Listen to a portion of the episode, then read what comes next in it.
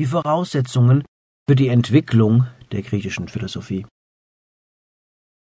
Es war nicht zufällig, dass sich die griechische Philosophie zuerst in den Kolonien an der kleinasiatischen Küste entwickelte. Die Herrschaft der Überlieferung auf allen Gebieten menschlichen Lebens wurde hier am frühesten erschüttert durch die neuen Aufgaben, die auf staatlichem, wirtschaftlichem und gesellschaftlichem Gebiete zu lösen waren. Die Berührung mit dem uralten Kulturkreis des Orients musste zugleich den Gesichtskreis erweitern und das geistige Leben anregen und befruchten.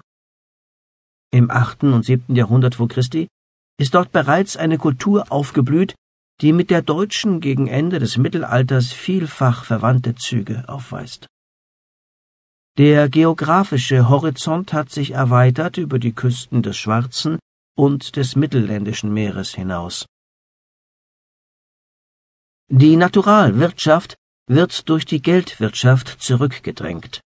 Neben den Großgrundbesitzern, die zugleich das Rittertum jener Zeit darstellten, gewinnt das wohlhabende Bauern- und Bürgertum, das die schwer bewaffneten Kämpfer, die Hopliten stellt, an Bedeutung.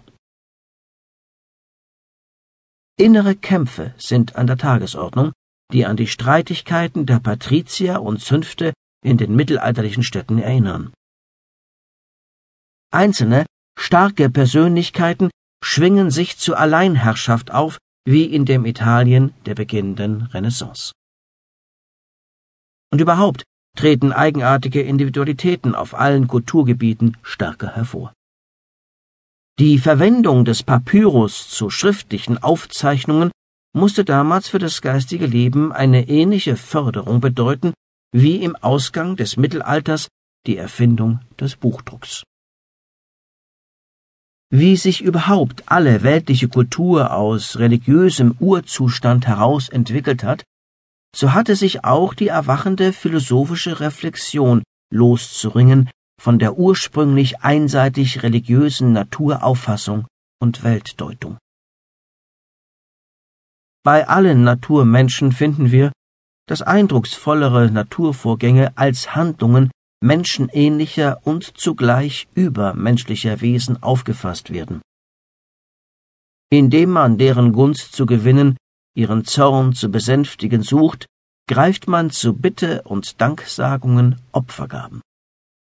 Nicht bloß Naturobjekte, von denen günstige oder schädliche Wirkungen ausgehen, wie Sonne, Mond, Wolken und Winde, Erde und Meer, werden so als lebende Wesen gedacht, die Vermenschlichung erstreckt sich auch auf Kräfte, Eigenschaften und Zustände, auf Nacht und Morgenröte, Tod und Schlaf, Liebe und Streit, Frevelsinn, also Hybris, Recht, also Dike und Strafe, also Erinjes.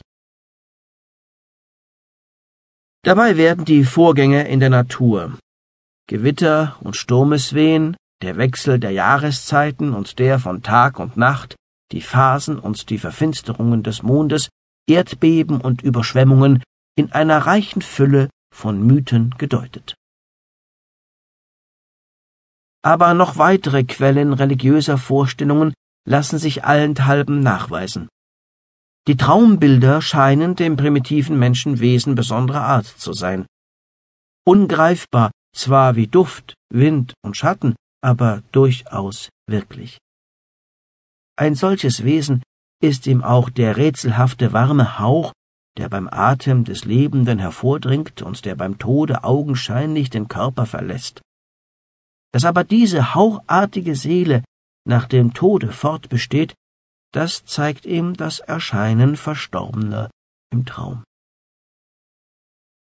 Die Anhänglichkeit und Dankbarkeit gegen die Vorfahren wie die Furcht vor diesen so unheimlichen, spukhaften Seelenwesen muss gleichfalls mannigfache Kultushandlungen hervorbringen.